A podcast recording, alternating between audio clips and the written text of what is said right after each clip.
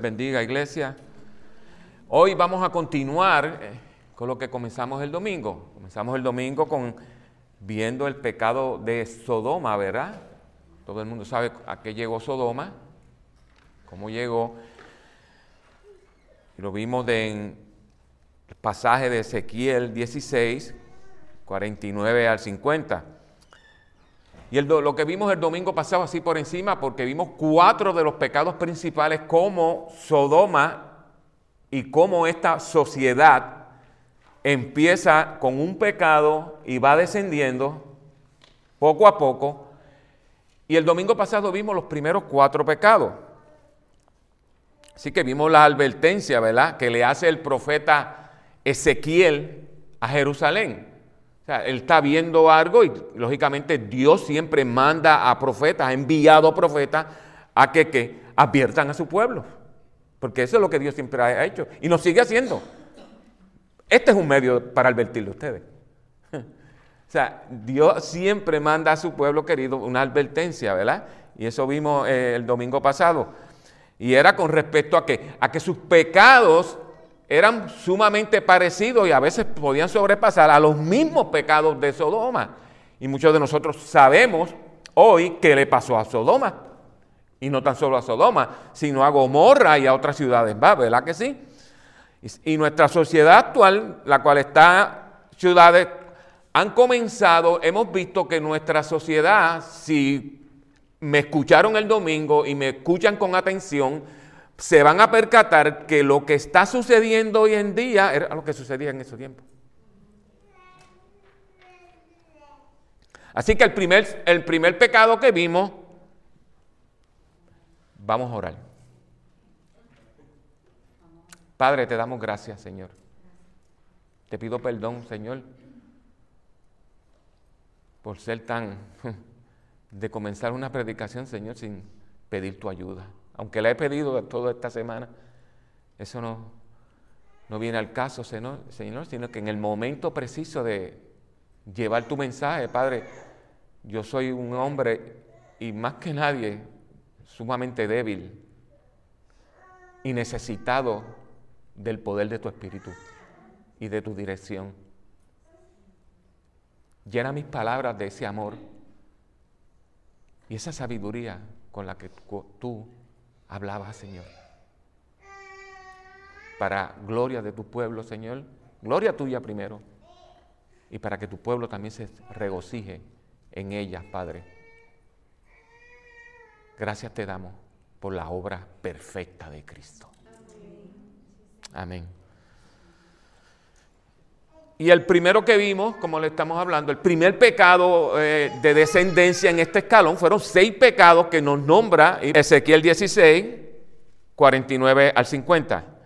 Dice, los pecados de, Sodoma, estoy leyendo la nueva versión interna, eh, la nueva traducción, pero le voy a decir como dicen las otras. Era el orgullo, la glotonería y la pereza, mientras que afuera sufrían los pobres y necesitados ella fue arrogante y cometió pecados detestables. Por eso la destruí como han visto. ¿Amén? Se pueden sentar. Esa es la nueva traducción viviente. Tenemos que ver que la Reina Valera utiliza la palabra soberbia. ¿Verdad que sí? Soberbia, orgullo, arrogancia, porque las Américas usa orgullo. Sí que vemos que ese primer pecado que comete eh, eh, Sodoma prácticamente es el pecado de quién? De Adán y Eva. Como Adán y Eva eh, empezaron a, a decidir lo que a ellos prácticamente le, le correspondía. O sea, ellos decidieron, Dios dijo esto, pero este me dice esto, yo decido. Y este primer pecado que se empieza a ver en una sociedad o se empieza a ver en nosotros desde Adán es nosotros decidir lo que está bien y lo que está mal. No lo que dice la palabra de Dios. O sea, no lo que dice la voluntad de Dios. Nosotros somos los que empezamos a decidir lo que está bien y lo que está mal. El segundo pecado que vimos, que lo llamamos gula, glotonería, pero vamos a coger más la palabra abundancia de, de pan es que la hora que la gente ha decidido lo que es bueno y es malo, ellos ahora también deciden que las cosas son de ellos.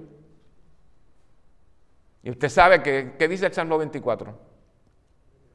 ¿Eh? Que todo lo que ha hecho es de él, aún los habitantes de la tierra. y eso es algo que nosotros siempre tenemos que tener en mente, porque nosotros entendemos y creemos que las cosas que nosotros compramos, hacemos algo, son de nosotros. Todo es de Dios. Parte de ahí, desde que todo es de Dios. Por eso hacemos todo para la gloria de Él. Porque todo parte de ahí. Pero en, su orgullo, ¿qué había hecho esta sociedad? Había decidido, ¿verdad? Que ahora ellos decidían que las cosas son mías y tienen un peso decisivo en que en todo aquello que hacen en su vida. Y no se estaban dando cuenta que fue lo que vimos ese domingo, que las cosas empiezan a tomar qué? Dominio y control de qué? De nosotros. Y yo di este ejemplo de eso. Te y, usamos el, ejemplo del hombre que derribó los, los, graneros porque la abundancia era grande y era, ah, y ahora, ah, ¿para qué? Para que mi alma se sienta complacida. Y no sabía que le estaba entregando su vida, su alma, que a los bienes. El tercer pecado que vimos fue el ocio o la pereza. Como ahora ya nosotros sabemos y decidimos lo que está bien y decidimos que todas las cosas son mías, ahora también el tiempo no hay quien me lo toque ni me moleste el tiempo es para mí. Yo decido mi tiempo y lógicamente menos aquellos que son los débiles, los necesitados, esas personas empiezan ya a molestar, a hacer una carga y hablamos mucho de los ancianos. Ya no salen eh, eh, los hijos, pues no los cuidan o, los dejan. Bueno, en Puerto Rico ocurrió ahora recientemente la noticia. Una, una señora vivía con una hija de síndrome Down de 50 años y creo que estuvo seis días o yo no sé cuántos días muerta sin que un vecino, sin que un familiar la llamara. De eso es lo que estamos hablando. Cuando una sociedad empieza a decidir de lo que está bien y está mal, de que lo que posee es suyo, lo que sigue es que, no hay eh, que, el tiempo es para ellos. Aunque el tiempo no nos da, nunca. Pero no hay quien tampoco moleste e interrumpa mi tiempo. ¿Por qué? Porque se está centrando en quién. Se ha decidido en centrarse en, en ello. Y lo cuarto que vimos es que cuando eso pasa, pues llegan a que, a, que el prójimo me deja de importar porque estoy centrado en mí. Y el prójimo lo que viene a hacer es prácticamente una molestia. Porque me viene a interrumpir mi tiempo de ocio. Y eh, eh, nosotros como familia estamos pasando por algo parecido, ¿verdad? trabajando con los, con, los, con los suegros, que los conozco yo hace 48 años, ¿sabes? Tuvieron, esos dos viejitos han estado más cerca de mí que tuvo papi y mami, para que usted no, si usted no lo cree. Mi verdadero papá y mi verdadero mamá. O sea que y estamos pasando, como hemos, estado trabajando ya desde un tiempo con ellos para que estén lo más cómodo posible, que no estén solos, a la misma vez tratando de hacer todo esto. Pero la sociedad que, se, que, decide, que, que ellos deciden lo que está bien y lo está mal, que deciden que la felicidad está en lo material, y es de ellos y ellos hacen lo que quieran con ellos, que deciden que su tiempo es su tiempo y que nadie se lo puede interrumpir, pues lógicamente va a llegar, llega al extremo de que la gente va a molestar. La gente empieza a molestarte, el prójimo ya no te interesa, el necesitado no te interesa, y dimos los tres ejemplos de Jesús, como Jesús en Mateo nos manda a que, a que eh, eh, seamos sal luz, velemos por lo espiritual de las personas, por sus necesidades físicas pues, y, en su sufrimiento. O sea, Jesús nos da esos mandatos y los vimos, en, creo que fue en Mateo 9, 15, no me acuerdo del otro versículo, pero vimos el mandato de Jesús muy contrario a cómo la sociedad está corriendo, cómo la sociedad ha ido desde un pecado que empieza en central y decidir lo que, él, lo que está bien o lo que está mal, o lo que está correcto o lo que está eh, incorrecto, o lo que es justo o no es injusto, a cómo ha llegado a este cuarto escalón que son seis, a que, a que ya no le, la gente no le interesa, ni la necesidad. Es más, son una molestia para él. ¿Y qué sucede cuando de pronto la sociedad es una sociedad que ya sabe lo que está bien y está mal? cree en la abundancia de pan, está la felicidad, que el ocio o el tiempo es suyo, que no deben interferir ciertas personas, lo que lleva a esta sociedad a no tener, lógicamente, que compasión, no tiene compasión. Y el siguiente paso o el siguiente pecado lo vamos a ver en el 50A. Ella fue, dice la nueva traducción viviente, arrogante. Se llenaron de soberbia, es interesante, dice la, palabra, dice la reina Valera. ¿Por qué es interesante? Porque habla soberbia dos veces, la reina Valera, si se da cuenta. ¿Verdad que sí? Lo menciona dos veces cuando las otras, lógicamente, buscan otra palabra para explicar eso. Pero hay una razón, ¿verdad? Y el término hebreo es otro, no es el mismo. Por eso la Reina Valera, aunque utilice la misma palabra, no es el mismo. Ahora el término es gaón, utilizado, el que se utiliza en el versículo 49 es enorgullecer según la América, o se creerán, se creían superiores a los demás, dice la nueva versión internacional. O sea, han llegado el momento en que no tan solo yo decido lo que está bien o está mal, sino que yo he decidido que se, que se convierta en lo que yo creo en ley. Mire que el camino de la sociedad. Y nadie puede oponerse en la sociedad. Mire cómo ha ido el hombre escalando. Él ha decidido lo que está bien y está mal. Y ya ha llegado el momento que Él lo quiere convertir en qué? En ley. Antes ellos podían que decir que lo malo estaba bien, eso podíamos decirlo, y que tenía que soportar la oposición de los que decían que el bien estaba bien y el mal estaba mal. Ya había un momento y todavía nosotros en esta nación tenemos ese momento. Todavía podemos protestar nuestras voces y decir, porque ellos están ya diciendo lo que está bien. Pero ha llegado el momento aquí en esta sociedad en que ha perdido la que la compasión por los pobres y necesitados, por los no nacidos, por los ancianos y cuando ha llegado a este punto han decidido convertir en dogma o una norma aquello que quieren hacer y hay del que se oponga a eso. ¿No es lo que está pasando? y hay del que diga lo contrario de lo que ellos han decidido que es bueno o que es correcto. Y hemos llegado a un punto que Pablo comenta, y tenemos que ir allá, segunda de Timoteo, capítulo 4, versículos del 1 al 4.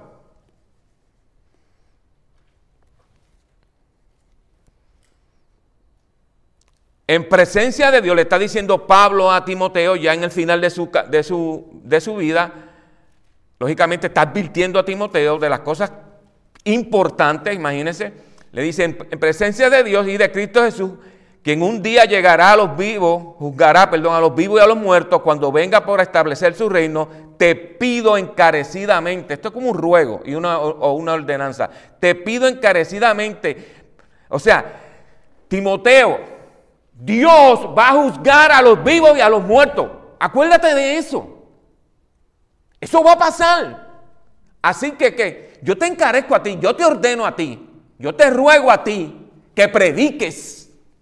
O sea, continúa con la palabra de Dios, continúa con la verdad de Dios. La palabra de Dios mediante, dice, mantente preparado, sea o no sea el tiempo oportuno. Corrige, reprende y anima a tu gente con paciencia y buena enseñanza. Llegará el tiempo, ¿por qué esto? O sea, ¿por qué Pablo es tan con Timoteo? Ya al final de su carrera dice, llegará el tiempo en que la gente no escuchará más la sólida y sana enseñanza. Seguirán sus propios deseos, sus propias concupiscencias, y buscarán maestros que le digan lo que sus oídos se mueren por oír. Rechazarán la verdad e irán tras los mitos. Wow. Creo que Carlos fue que me dijo, y creo que estaba en la reunión, no, no, no, no me acuerdo bien, estoy confundiendo una cosa, pero escuché de una, una congregación que tenía un montón de personas, pero tenían una, eh, una doctrina errada. Y el pastor entonces decidió entrar en una, en la sana doctrina y se fueron un montón de personas. Abandonaron. No pueden escuchar la verdad. ¿Usted sabe cuántas? Yo me he dado cuenta cuántas personas han venido aquí que no vuelven. No pueden escuchar la verdad. Quieren escuchar otras cosas. Y eso sale aquí. O sea, eh, eh, le está diciendo a Timoteo, Timoteo, o sea, Timoteo, tú eres joven. Esto no es fácil. Pero sí te quiero decir una cosa, quiero apuntar a algo. Mantente en la verdad. Independientemente de lo que tus ojos vean. Que tengas 40 personas y te queden dos el otro día. ¿Estás en la verdad? Mantente en la verdad. No te preocupes por lo que se fueron, que lo saqué yo. Mantente en la verdad. Así que la gente se va a entretener con cualquier cosa y estará dispuesta a escuchar cualquier cosa. ¿O no es así? en, muchas iglesias que vemos, si usted ve canales. Aquí mismo la gente ha venido a preguntar, ¿qué, qué, hay aquí para los jóvenes? Mire, yo a mí me da cosa, digo, Señor, ¿por qué no me pones esa palabra en el momento? Porque yo tenía que decirle palabra de Dios, porque es lo único. Aquí no hay para entretener a tu hijo. Tu hijo viene aquí a escuchar la palabra de Dios porque es palabra de vida. Porque tu hijo, si no se ha convertido, está perdido. Y tu hijo va a tener que enfrentar a quién.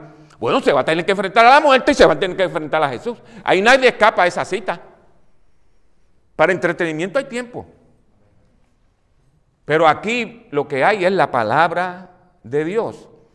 Así que van a buscar, como le dice Pablo, claro, mira, ellos van a buscar maestros que le digan lo que ellos quieren oír. Ellos lo van a buscar, pero mantente tú, como dije, y que justifiquen que su conducta y no van a estar dispuestos a que la palabra de Dios los corría. No van a estar dispuestos, porque no es el pastor. El pastor está, hablando la palabra. ¿Quién está hablando? Está hablando Dios a través de la palabra. Está usando el pastor. Pero esto no proviene del pastor, porque yo no estoy usando un packing aquí o otro libro. Es más, le he hablado aquí más claro que nada, porque se lo he dicho en todas las traducciones.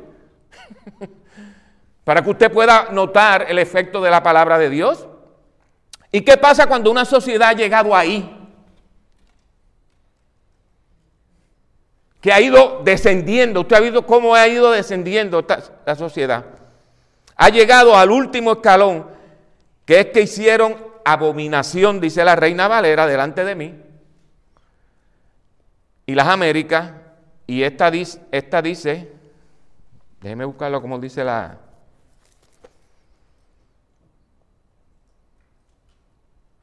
Y cometieron, cometió pecados detestables, abominación, pecado detestable, se entregaron a prácticas repugnantes, dice la nueva versión internacional. ¿Qué es abominación o pecado detestable o asqueante o repugnante? La palabra aquí para abominación es toeba. Esa es la palabra, toeba. ¿Y tú sabes lo que significa esa palabra? Siempre. Que hay palabras que tienen diferentes significados dependiendo del contexto. Pero esa palabra siempre lo que significa es, se refiere a una conducta contra la naturaleza. Está cayendo. Mira usted llegando ya. ¿Y esta sociedad cómo la ve? Sea que cuando una, una, sociedad comenzó diciendo lo que estaba bien y mal y después decide que lo material era lo importante y que le molesta que le quiten su tiempo y que por lo tanto los débiles y los, y los que sufren le molestan y a continuación se busca maestros que le digan lo que ellos quieren oír, ha llegado al último escalón. En su descendencia ha llegado a incurrir, cometer pecados que son en contra de la naturaleza. El adulterio es un pecado contra la naturaleza. ¿Ustedes creen? Es un pecado grave, pero no es contra la naturaleza.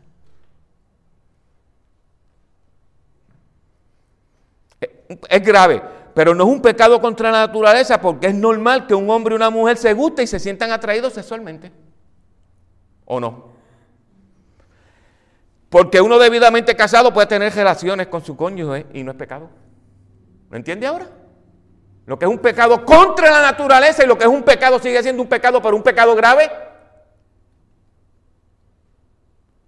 ¿Lo entendieron?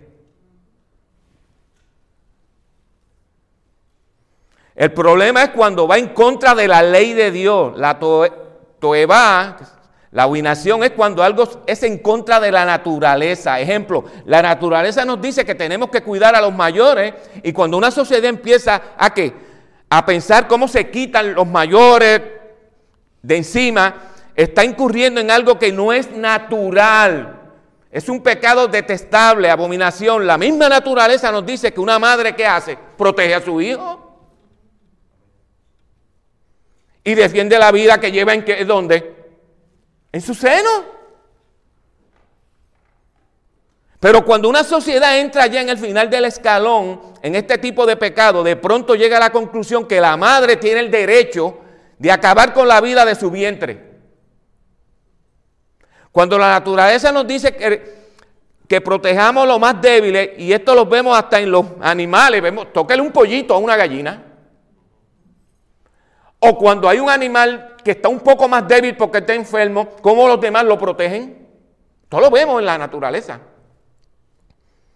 Y gloria a Dios porque David nos dice en el Salmo 27 que aunque mi padre y mi madre me abandonarán, el Señor me mantendrá cerca.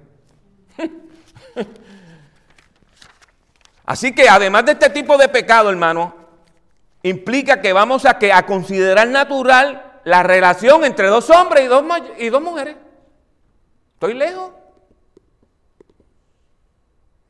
Ha ido descendiendo y ahora lo que es natural, para ellos no es natural. O sea, ha llevado a la sociedad como la llevó en ese tiempo, como Ezequiel está diciendo, Ezequiel está haciendo una comparación, mira, hey, pueblo, mira lo que le pasó a Sodoma y mira por dónde comenzó. Comenzó decidiendo lo que estaba bien y estaba mal. No, eso yo no lo hago de la Biblia, esto lo hago. No, comenzó así Después se apoderaron de, que lo material se apoderó de su vida. No, lo más importante es lo material. Y esa es la vida americana. El sueño americano, prácticamente. Y no, y después eh, yo, yo eh, eh, me molestan o el tiempo mío no me lo toca. O sea, va descendiendo y se va encerrando mucho más en que en ello mismo y pensando en que en su bienestar cuando no, verdaderamente no es su bienestar. Y llega el momento que ya lo natural para ellos no es, no es natural. O sea, ver casarse dos mujeres. Mire, yo veo eso en televisión, cómo lo hablan y lo dicen. Yo digo, oye, pero ¿cómo lo hablan? Como si se estuvieran comiendo un helado. Cuando eso es contra naturaleza. Ellos lo ven lo más normal. Oye, qué difícil es ver una película sin que te pongan una combinación de eso. Por donde quiera como tú estás en la escritura, digo, oh, ¿viste a esto? Los castos seguidas, pero subliminal le están presentando a nuestra juventud y a, la nueva generación. Esto es normal, esto no está mal.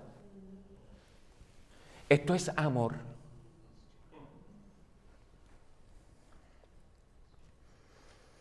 Así que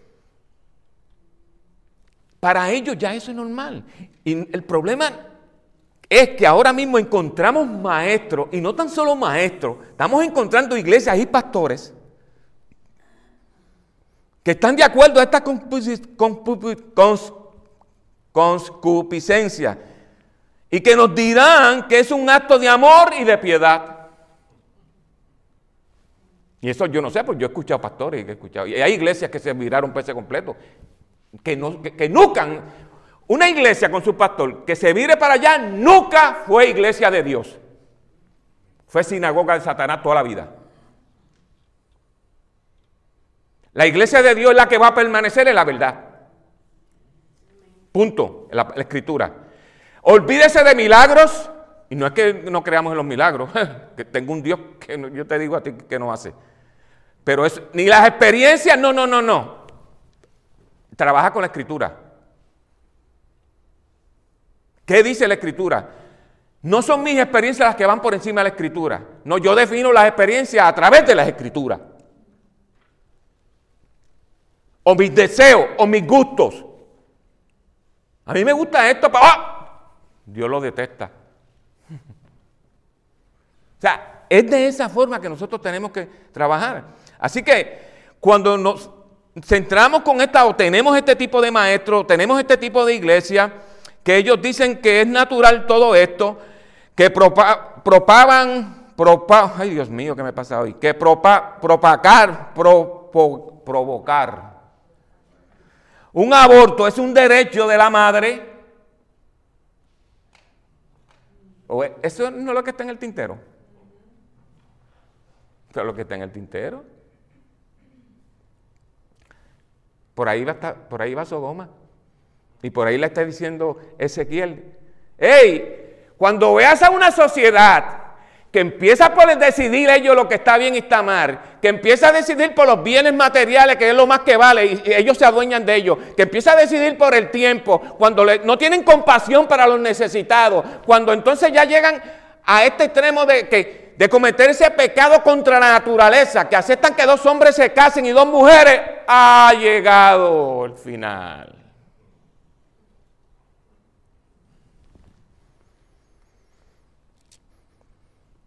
Así que e, e, esas ideas, hermano, ya no hay posibilidad, o sea, la sociedad nos la, la pone más difícil y va a ser bien cuesta arriba el que nosotros podamos discutir esas ideas, pues van a ser las normas y no, y no se están ya estableciendo. Bueno, lo último en el Senado de aquí creo que fue, ya pasó la cuestión de que el matrimonio gay sea por todos los estados. Eso está reciente.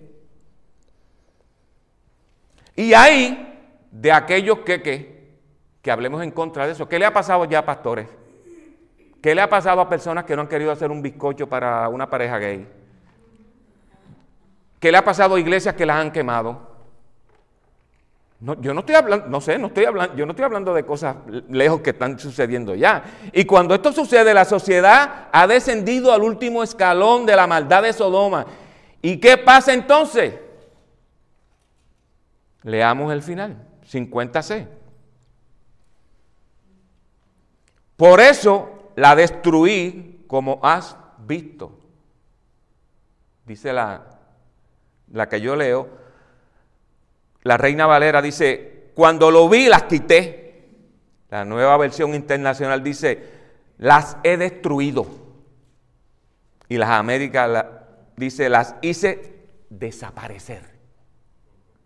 Cuando ya la sociedad ha llegado hasta este fin, el olor es insoportable, yo Dios he tomado juicio, desaparece Sodoma. Fuego. Oh my God. No estamos lejos. Tú que me estás escuchando aquí sin Cristo, yo no te quiero meter, yo no, tengo que meter miedo. Yo lo que tengo es hacerte ver la realidad de la Escritura. La que ese Dios grande, hermoso, me hizo ver a mí un día. Esto no son juegos. Esto se está viendo porque tú no eres ciego y porque tú tienes oído y escuchas las noticias. Esto ya está siendo la realidad de esta nación y no tan solo de esta nación. Esto se está propagando por todo el mundo. Así que cuando la sociedad o la nación o el mismo mundo llega a este nivel de pecado, llega el juicio de Dios. No hay más pecado después de ese. Ese es el último, ese es el mismo que habla quien Pablo a los romanos en capítulo 1, que lo dice claro. ¿Qué dice Génesis capítulo... ¿Dónde estoy? Génesis capítulo 19.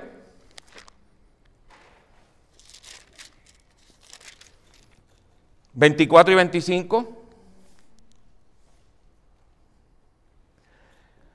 Vamos a leer el 23. Lot llegó a la, a la, aldea justo cuando el sol salía en el horizonte. Enseguida el Señor hizo llover de los cielos fuego y azufre ardiente sobre Sodoma y Gomorra las destruyó por completo junto con los demás ciudades y aldeas de las llanuras. Así ajasó a todas las personas y a toda la vegetación. No quedó nadie, más que a López y su familia, que Dios lo quiso sacar. Cuando Sodoma llegó a eso, o no se acuerda de qué pasó con Los Ángeles, cómo era que vivían aquella gente allí. ¿Y qué nos dice a nosotros si nos remontamos a la realidad de nosotros? ¿Qué dice Pedro, segunda de Pedro capítulo 3, versículos del 5 al 7? Deliberadamente olvidan que Dios hizo los cielos al ordenarlo con una sola palabra y sacó la tierra de las aguas y la rodeó con agua, con agua. Luego usó el agua para destruir el mundo antiguo con un potente diluvio. Por esas mismas palabras, los cielos y la tierra que ahora existen han sido reservados para el fuego. Están guardados para el día del juicio, cuando será destruida la gente que vive sin Dios.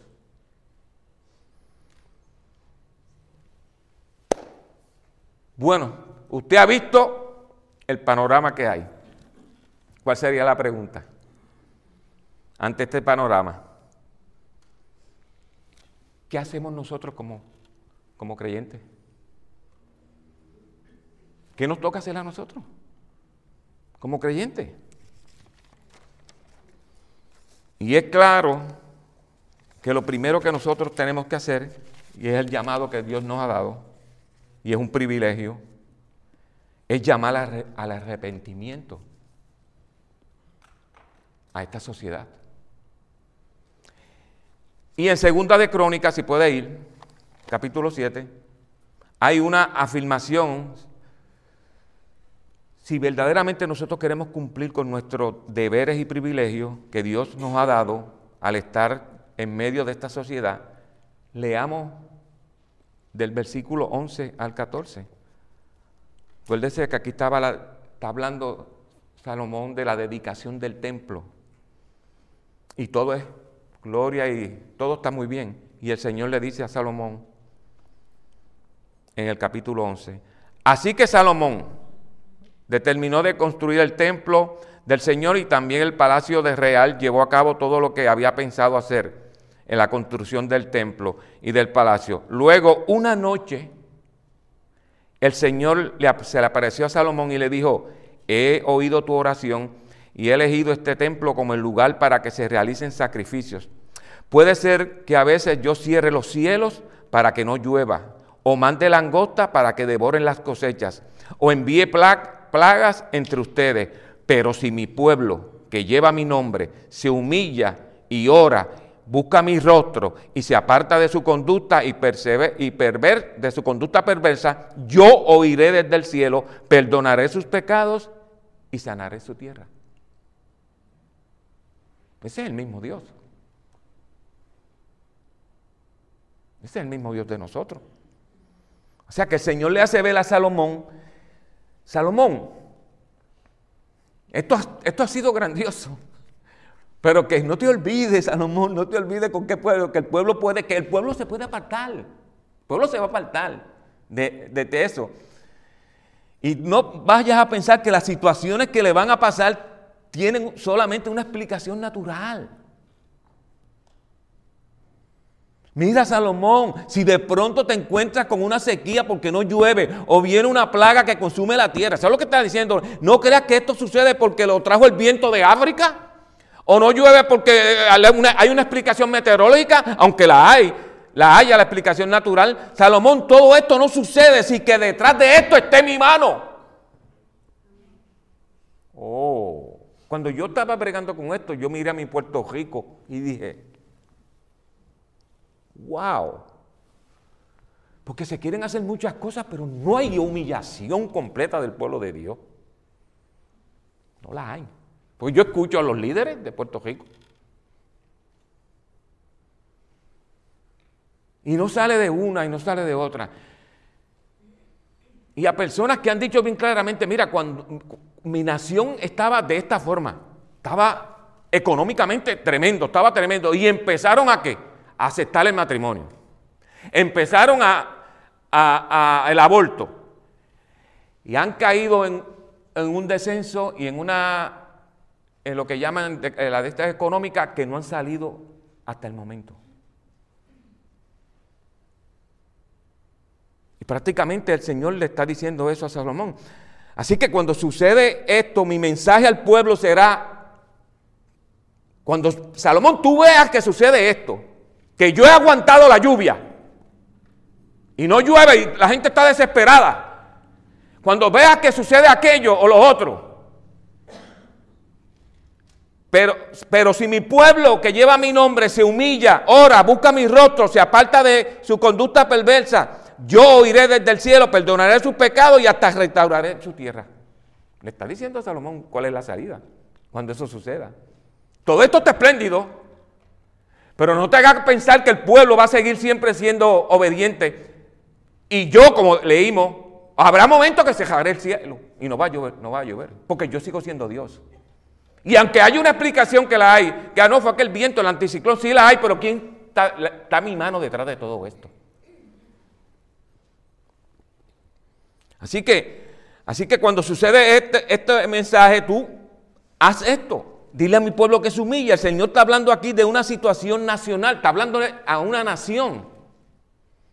Y el gran problema es que muchas veces nosotros no conocemos a totalidad lo que está sucediendo en nuestras naciones. No vemos noticias, no las queremos ver. Y nosotros debemos saber cómo están las cosas, porque nosotros aún estando aquí en una democracia tenemos derecho de votar. Nosotros tenemos que estar pendientes a todo eso. Y detrás de todo esto hay una situación espiritual, como dice Pablo en, Efesios 6. Nuestra lucha no es contra sangre y carne, nuestra lucha es espiritual. Dios le está diciendo a Salomón, si sucede hoy, que mi pueblo me busque, que se humille, que salga de, ¿qué? de, su, de su pecado. O sea que nuestro Dios actúa en la historia y no seamos tan tontos que pensemos que si no llueve o la tierra tiembla o es simplemente porque la alta presión o las placas tectónicas se juntaron eh, y, por eso ocurrió eso. Y si hay una recesión económica es porque lo, mira, es porque los corruptos que son los políticos. No. Aunque eso tiene que ver hay realidades espirituales que se mueven detrás de eso. Y la primera realidad es que si nuestra sociedad está descendiendo en el pecado de Somorra, nuestra obligación y privilegio es advertir a esta sociedad de que tiene que volverse de sus caminos y volverse a Dios. A veces yo escucho, me da pena, pues yo los amo, eh, son hermanos de la fe. Le dan una oportunidad para ir a hablar al Senado en Puerto Rico o hablarle, pero bueno, pero allí hay que irle a hablarle el idioma que ellos entienden. No es el idioma que ellos entienden, es la palabra de Dios. No, porque ellos es cuestión de voto. Háblale el Evangelio.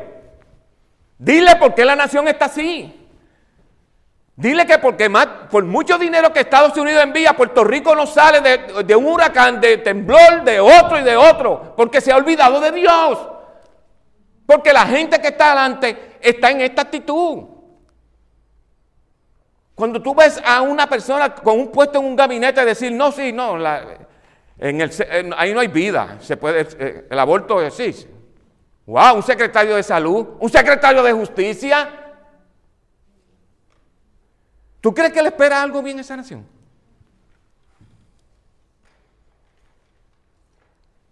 Así que nosotros estamos para que para advertir como bien y claramente le dice Pablo a los Corintios, perdón, en 2 de Corintios capítulo 5, porque nosotros somos embajadores prácticamente, le dice, Dios nos ha dado la tarea de que de reconciliar a la gente con Él, pues Dios estaba en Cristo reconciliando el mundo consigo mismo. Dice, no tomando más en cuenta el pecado de la gente y nos dio a nosotros este maravilloso mensaje de reconciliación. Así que somos embajadores de Cristo. Dios hace su llamado por medio de nosotros. Hablamos en nombre de Cristo cuando le rogamos, vuelvan a Dios.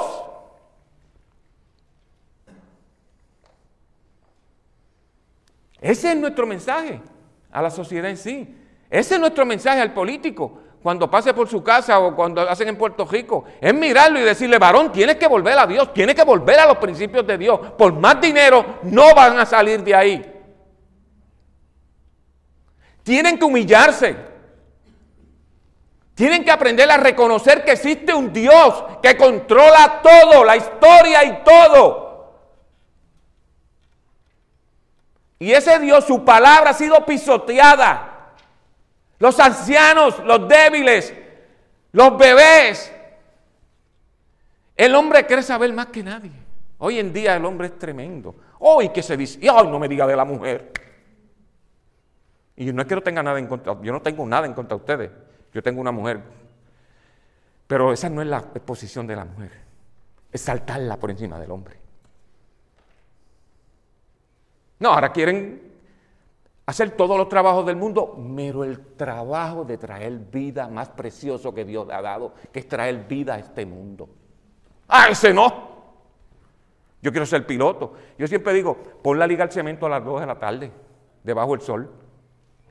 Ella quiere ser como nosotros. No, mire, Dios ha hecho las cosas bien hechas. Le ha dado un rol a la mujer, le ha dado un rol al hombre. Ninguno es superior tampoco. Delante de Dios son iguales. Pero tienen un rol que cumplir. Entonces la sociedad ha hecho todo lo, todo lo contrario. Sí que nuestra obligación es esa. Es advertir a esta sociedad. Es advertirla, hermano. De lo contrario, van a tener que, que, abstenerse de las consecuencias. ¿Y qué hacemos nosotros como cristianos si nuestra sociedad no está dispuesta a escuchar? ¿Mm? ¿Pasa? Podemos propagar, y lo hemos dicho, muchos de nosotros hemos hablado la verdad y no han hecho qué? No han hecho caso. Dice, tenemos que interceder por nuestra nación independientemente de la visión política que cada uno tenga. ¿Escuchó? Esto no es cuestión que yo soy azul, rojo, amarillo, del bujo, es aquí del bujo y de ¿cómo es? republicano y demócrata. No, no, usted puede tener su de pero a la hora usted tiene que interceder por la nación y por ellos que Dios le dé sabiduría. Sea quien sea aunque no sea la persona que usted votó por ella, es la persona que está dirigiendo su nación. Y usted tiene que orar por ella. Porque usted es un hijo de Dios. Si usted es un hijo de Dios y usted se humilla, Dios lo está escuchando usted. Es más, muchas naciones, como yo escuché a este hombre, muchas naciones a veces no han sido desaparecidas porque todavía hay gente todavía que se humilla delante de Dios y Dios lo escucha y aguanta. La mano de Dios está ahí.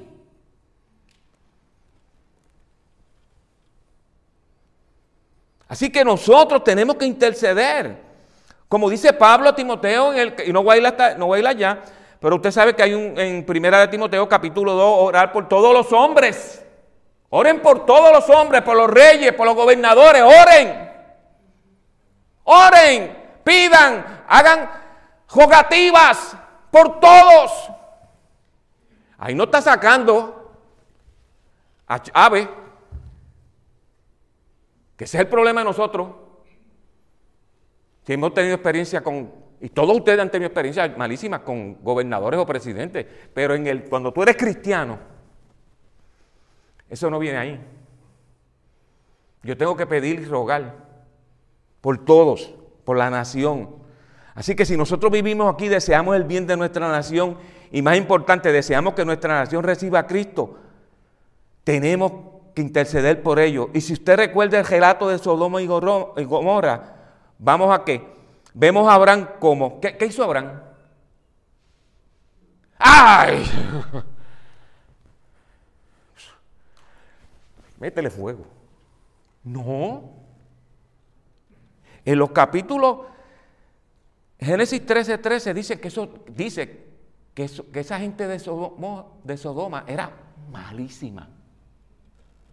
Y en, el, versículo, en el capítulo 18, 23, vemos a Abraham intercediendo delante de Dios por esa. ¿No se acuerdan? Señor, Señor, ¿y si hay 100 justos? Señor, ¿y si hay 80? ¿Se acuerda ahora? No se merecían. Eran malísimos. Y Abraham está intercediendo delante de Dios. ¿Cuál debe ser nuestro corazón?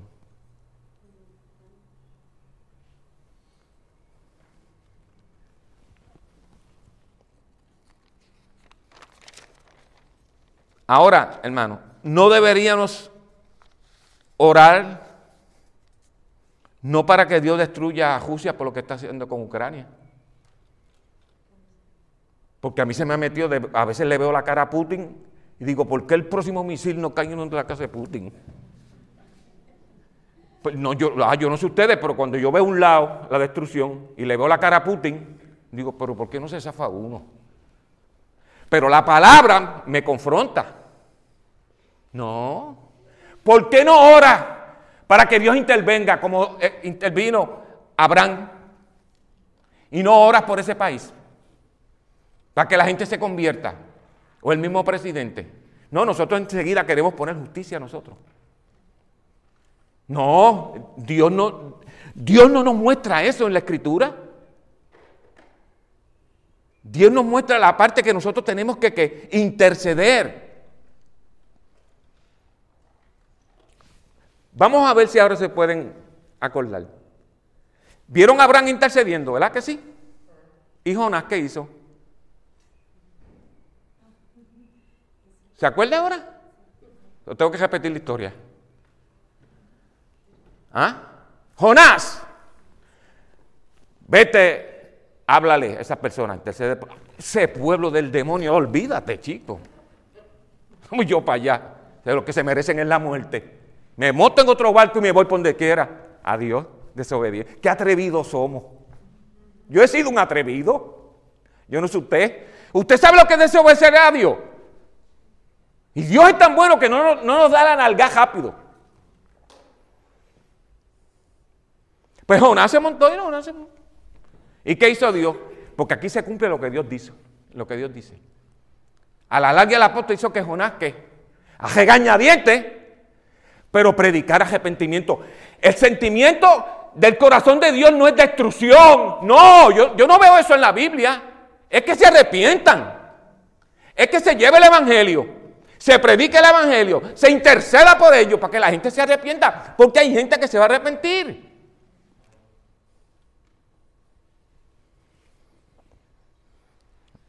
¿Y qué, sucedió cuando se arrepintieron? Jonás se molestó. Seguía Jonás, oye, qué, qué bravo Jonás.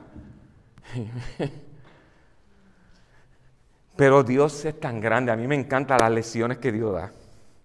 Y ahí yo miro para atrás en mi vida y digo, oh, mira como aquí pregó conmigo también. Dios nos da unas lecciones bien interesantes. Dios utiliza ilustraciones, utiliza la naturaleza, habla por medio. Dios está terrible hablando en eso. Y uso la palabra terrible, ¿verdad? Con temor y temblor, no en el sentido negativo, sino en el que es grande. Dios es tan grandioso. Y se acuerda que Jonás, pues, estaba un poco molesto y se sentó en un lugar por allá, ¿se acuerda? Y el sol, el sol lo estaba, estaba. ¿Y qué le hizo Dios? Una calabacera. Y Jonás dijo, ah, gloria a Dios, gracias. ¿Y qué hizo Dios? Un gusano. ¡Ay, bendita calabacera! ¿Por qué me la quitaste? Y Dios le dice, óyeme, atrevido. Esas son palabras mías. Pero ¿qué es lo que, lo que está diciendo? O sea, tú te quejas por la calabacera que ni piensa, ni tiene vida, ni esto, y por esa gente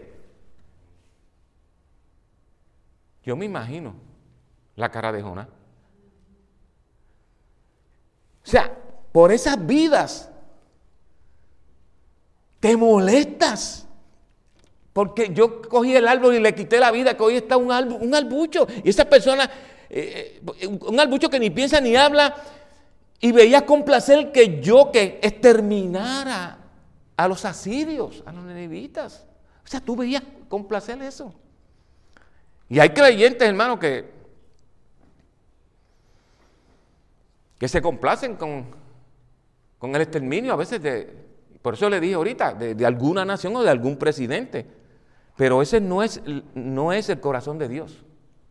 Ese no es el corazón de Dios en la escritura. Y Él quiere que seamos que como Abraham y no como Jonás. Jonás intercedió. No porque se lo merecieran. Así que este evangelio tiene que ser qué? Este evangelio tiene que ser predicado por todo el mundo. No, ¿tú crees que esa nación no lo merece? Por todo el mundo. Y empezó a nombrar, y todo el mundo. Ah, pero ¿quién se mete a ese, lugar que allá no quiere? Ah, pero ¿quién te dijo a ti si el que voy a bregar soy yo? Y el que ah, juzgo soy yo. Yo soy Dios. A ti te toca proclamar el evangelio, varón. ¿Qué te pasa a ti?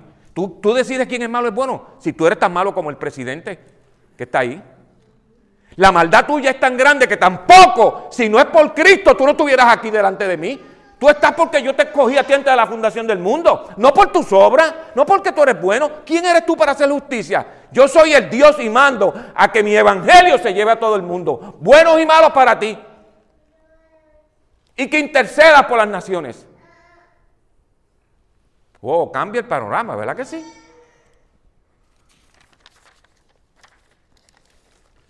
Pero pastor, y si pierdo el tiempo y, y no sucede y la gente no nos oye ni se vuelven al Señor y el Señor no sana la tierra, como dice, como hizo esa promesa ahí. Y, aunque intercedamos, acaba llegando el juicio.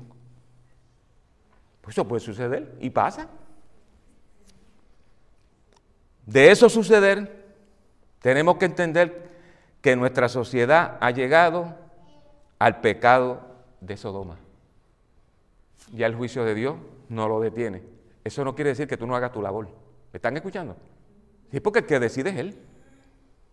Tú tienes que hacer la labor. Tú tienes que propagar el Evangelio. Tú tienes que interceder. Dios decide. Dios decide. Por eso dice el 56, yo la destruí y Él va a traer el juicio y las va a quitar y las va a hacer desaparecer y las va a destruir porque ya no las va a tolerar más, como no toleró el pecado en aquella primera entonces que lo envió agua y le dijo a Abraham, vente por acá porque voy a destruir la maldad de, la tierra, está demasiado fuerte, destruyó, volvió de nuevo y ahora dice, ahora la estas ciudades de Sodoma y Gomorra se han convertido, las voy a destruir. Pero eso no quitó que el corazón de Abraham intercediera por ellos. Así que Él va a traer juicio, Él las va a quitar y va a ser como Él quiere porque Él sigue siendo Dios. Está sentado en su trono.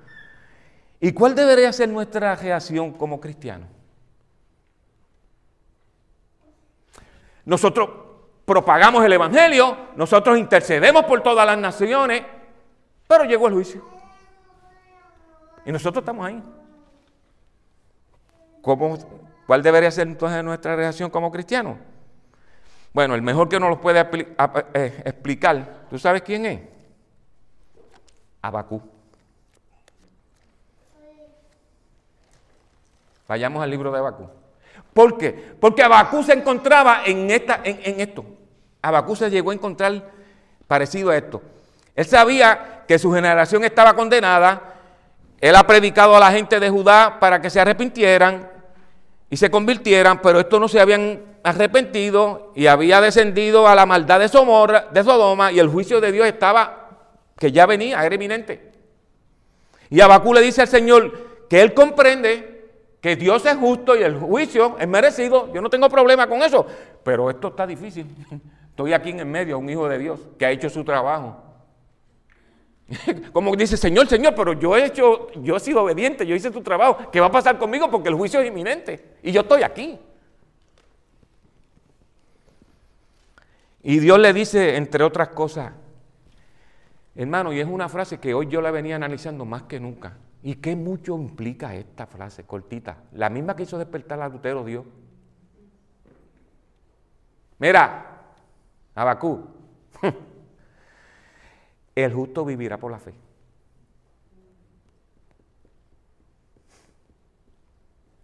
Eh, yo quiero que usted le dé, esa, le dé hoy y mañana a eso, a lo que eso implica.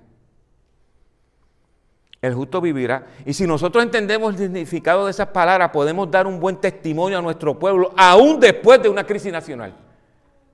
Mire, cuando usted sabe que nuestra justicia y que nosotros vivimos por la fe y la confianza en Dios que tiene el control de todo, hacemos como Pablo. Lo meten en una cárcel y sigue predicando lo más bien. Y la gente convirtiéndose en la cárcel, hasta los guardias. Pablo no estaba allí, ay, pero me has metido aquí. Oye, se te olvidó que yo soy el que me metió. No, Dios no, Dios no hace nada, no deja que pase nada. O sea, estás ahí con un propósito. ¿Y Pablo qué hizo? Predicó el Evangelio. Y se convirtieron hasta de la guardia del César. Los apóstoles en, el capítulo 5, los versículos 40 al 42 hablan que se le dice a ellos cuando estaban predicando el Evangelio, eh, había un revolú y para, esto está fuera de control. Llámalo. Los cogieron, vengan acá. Les vamos a meter 40 fuertes aquí, 39 era creo. Y no me vuelvan a hablar de Cristo afuera. No vuelvan. Tan pronto salieron, dice la escritura, me gustaría que lo leyera, ellos salieron con una alegría, porque habían padecido por el Maestro. No porque robaron, sino por el Evangelio. Ellos salieron alegres. Porque ellos, ellos sabían su fe, ellos vivían por fe. Como tenemos que aprender a vivir nosotros, independientemente que esta nación, que va a pasar en un tiempo, no sé si nos toque a nosotros o otro, pero se va a caer en mil pedazos por el camino que lleva. No tan solo esta nación, el mundo por el camino que llevan, porque hemos visto todos los pecados. Así que nosotros estamos en las manos de Dios. Seguimos en las manos de Dios, hermano.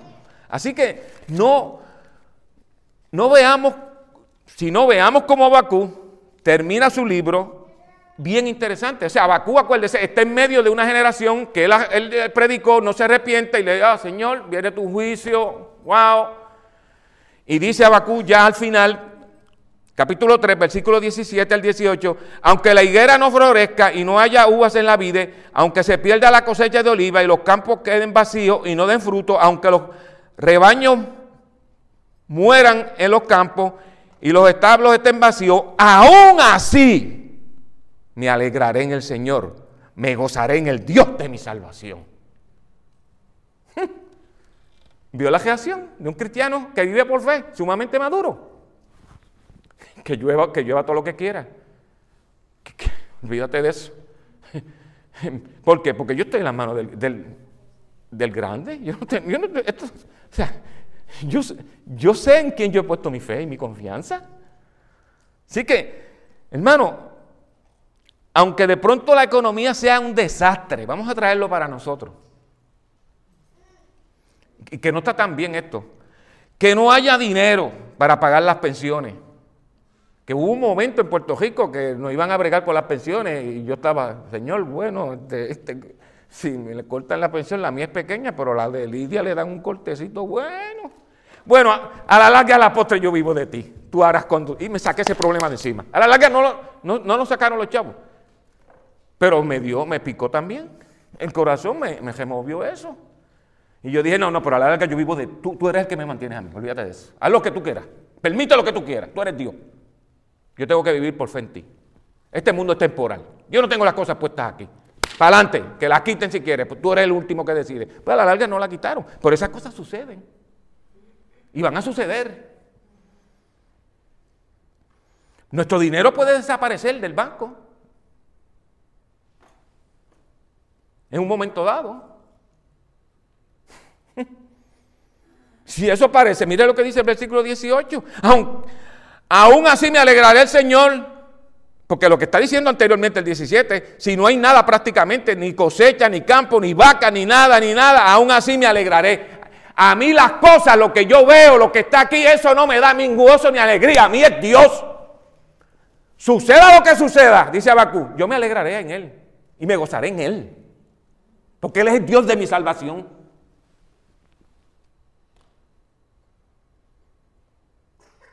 Esta es una declaración de un creyente maduro, confiado totalmente. Y él da dos razones por las que él puede afirmar eso. Él no está ajeno de la crisis que tenía encima Bakú y la que se aproximaba era peor, porque su nación había sido de que había descendido y Dios es un juez justo, iba a haber el juicio. Sin embargo, yo me voy a alegrar en Jehová y me voy a gozar en el Dios de mi salvación. Así termina él. Tres capítulos a Bakú, así termina. ¿Por qué tú dices eso? Mira el 19. Porque el Señor soberano es mi fuerza o mi fortaleza. Él me da pie firme como el venado, como la sierva, como la vara montesa o como el rebeco, capaz de pisar sobre las alturas. El soberano es mi fortaleza. Qué palabrota, ¿verdad? Porque Él es mi fortaleza, dice la reina Varela, lo que a mí me sostiene y me hace sentir seguro no es la economía ni las promesas de los políticos, mi fuerza y mi fortaleza es Jehová.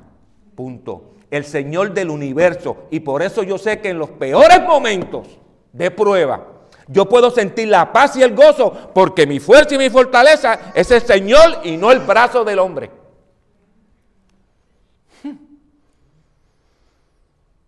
Y lo segundo que se sostiene, estamos terminando, Abacú, para el, cristiano, cuando hace lo que tiene que hacer, pero aún así el juicio viene sobre la nación,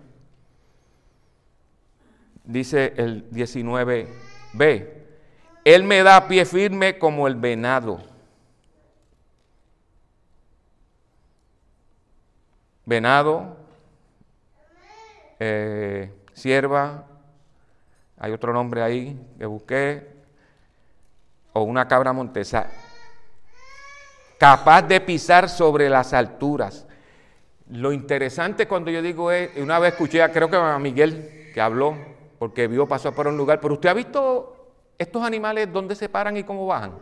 ¿Usted ha visto eso? Mire lo que Dios utiliza a para que nosotros podamos ver verdaderamente, estando en las manos de Dios, cómo nosotros, cómo Dios nos va a sostener. Increíble, increíble.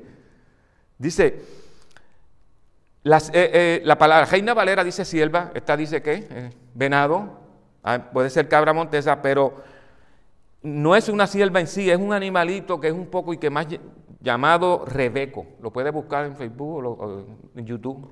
Es un rebeco, un animalito que existía antes en el pueblo de Israel. Hoy en día es muy escaso. Y es un animalito, al igual que las siervas o las cabras, con unas habilidades para bajar los grandes precipicios. Esos son increíbles ellos. Y no tan solo eso, ellos se pueden parar, como dice, en, un pedacito así las cuatro, las cuatro patas ahí, y pueden bajar tal lado y ni un pelo han perdido. Mire la comparación que está haciendo el Señor con la firmeza en Dios en el tiempo malo. ¿Tú has visto ese animalito? ¿Tú lo has observado? A veces nosotros no observamos la naturaleza, hermano, y Dios habla por ahí. Fuerte.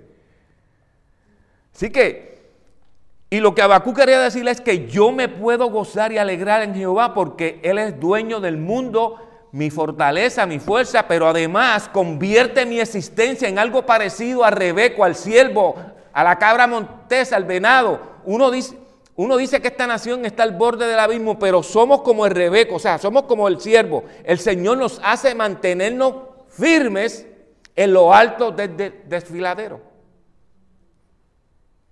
Porque es Dios. Muchos van a caer, otros se estrellarán, pero el Señor que es mi fortaleza, que realmente es el dueño del que del cómo nos hará caminar por las alturas, como la gracia, la seguridad, la belleza, la soltura de Rebeco o del verado, como usted quiera llamarle. Eso es lo que prácticamente él está queriendo decir. Tú lo has visto caminar, tú lo has visto trepar allá, tú has visto cómo él baja y sube. Así Dios mantiene nuestros pies en medio de las dificultades. Por eso yo me gozaré. Aunque yo haga lo que tenga que hacer como cristiano interceder por esta nación. Pero si llegó el juicio, viviré por la fe. Así que algo que tenemos que tener claro es que el Señor es el Señor de la historia, no es el hombre. Hermano, los presidentes, y usted lo ha visto, los reyes, los gobernadores, van y vienen. Van y vienen. Pero el Señor es el único que permanece. Y la historia no está en manos de los hombres. Está en manos de Dios. Está en manos de Dios. Así que nuestra misión en estos momentos es de que de suma importancia cada vez que compartimos el Evangelio y pan con el necesitado, estamos llevado, llevando a cabo una tarea histórica, histórica perdón, que cambia a las personas, que estremece el mundo como lo hizo Jesús. Así que nuestra misión más importante es llamar a la gente que nos rodea a volverse de todo corazón a Dios, arrepentirse de sus malos caminos y ver cómo nuestra tierra es sanada. Y si no viéramos la sanación de nuestra tierra, incluso si tuviéramos que pasar por la durísima prueba de contemplar el juicio de Dios, nos alegraremos en el Señor porque Él es nuestra fuerza y nuestra fortaleza. Mira Salomón, olvídate y Abacú aquí nos muestra, mira, viene el juicio, yo he hecho todo lo que tenga que hacer, no te preocupes. No te preocupes. Mi fortaleza es el Señor, el dueño del cosmos. Él nos hará caminar por encima de los precipicios, de los barrancos, con la misma soltura, elegancia que camina el Rebeco que habla Abacú aquí. Como ese animalito sube los peñascos, una firmeza en un lugar que verdaderamente es imposible estar firme, así yo te mantendré. Así que el día de la, el día de la prueba, Él nos sostendrá. No hay otra cosa. Hermano, hemos llegado a tiempos, no sabemos si lo podemos ver, pero hemos visto los seis, estamos viendo los seis pecados desde antes de la destrucción, de que llegue el juicio. Porque el último pecado, que es contra la naturaleza, lo estamos viendo fuerte. Y no es que ese pecado no esté desde el principio. Pues este pecado siempre ha estado. Pero antes no era aprobado. Acuérdense, esa es la gran diferencia. El pecado se hacía ya. Pero ahora se dice que ese pecado es bueno. ¿Me está entendiendo? Ese fue el primer pecado. De ahí empezaron a decidirle el hombre que era lo bueno y que era lo malo.